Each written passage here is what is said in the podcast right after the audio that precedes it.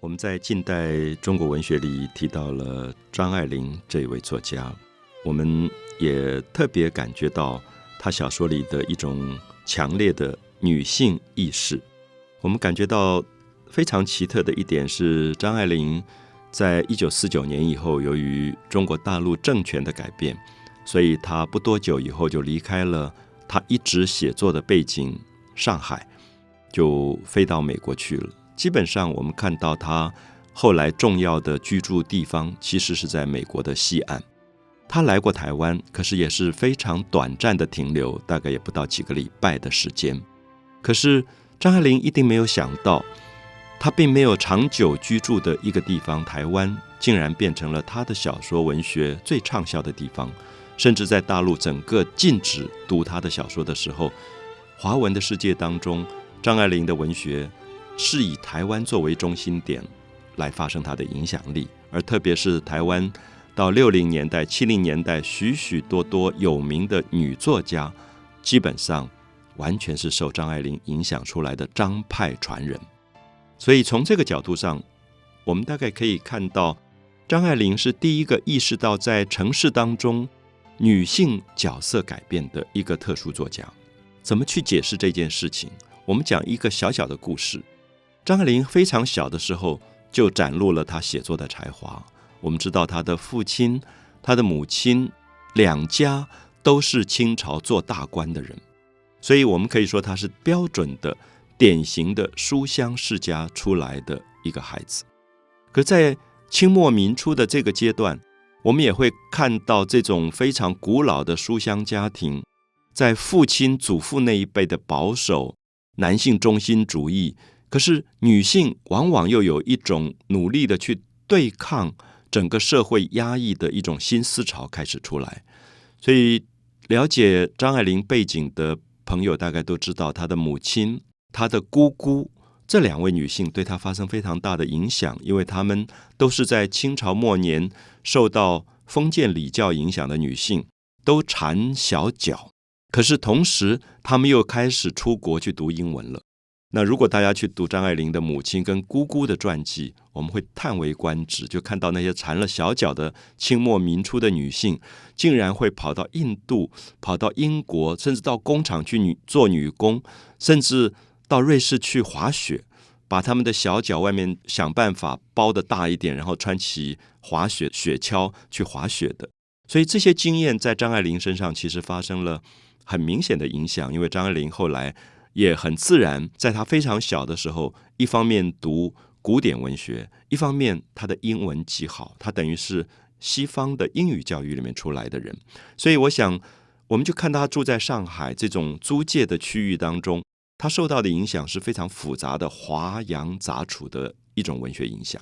那么，他在很小的时候展露了这个才能之后，他就投稿到报纸上去参加征文比赛，得到名次，得到奖金。我们看到他曾经讲一个很有趣的故事。他的母亲说：“啊，你写作得奖了，那你要不要去买一些世界文学名著，表示你将来是要走作家这条路？”他说他没有照他母亲的话去做，他偷偷跑出去就去买了一支当时名牌的口红。我想这个事件里面非常明显透露出张爱玲觉得女性的爱美好像是一种本能，她也觉得她喜欢写作是一回事，可是还有一些东西可能比写作更重要，是要她。他要活出他生活里的一个独特的风格，所以我们在读张爱玲的文学的时候，我们会感觉到，他真正关心的人其实并不是文化里的人，而是一些城市边缘小资产阶级，对于自己的生活有着小小的爱恨的一些女性。我自己特别喜欢他在《倾城之恋》里面写到的很多的女性，常常写到她们怎么去谈恋爱，怎么相亲，然后怎么样去。紧张的面对自己接下来生命里要面对的一个男人，因为这个相亲不是一个普通的社交活动，因为这个相亲里包含了他这一辈子将来是幸福还是不幸福的一个过程。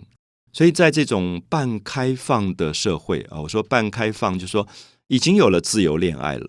可是上海当时又常常让你觉得很多的女性的婚姻还是操纵在父亲母亲手中。所以你会感觉到，这个相亲在张爱玲的小说里常常出现。而女孩子在那个时刻里面的某一种有一点半伪装，因为也不太希望让男性看到她自己内心的真正的世界。然后在她的整个的文学世界当中，她开始透露出一些女性的小小的诡诈、小小的机警、小小的虚伪的一些心事，因为他们希望虏获男人的心，他们也希望能够嫁到比较好的男人家里去。希望变成一个比较好的、一个有保障的婚姻幸福生活的女性，这些题材大概只有张爱玲这样的一个女性作家做了第一次的书写。因为我们特别强调，在她之前，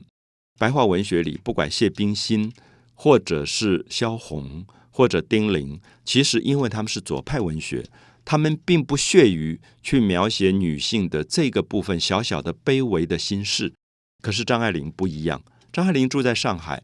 她的小说是登在报纸上的，她的小说是登在杂志上的，她的小说是被大众购买的，所以她发展出了最早的所谓通俗畅销小说的这条路。她也曾经说，作为一个现代的作家，她很庆幸她是没有老板的。那她的老板是谁？他的老板就是消费者，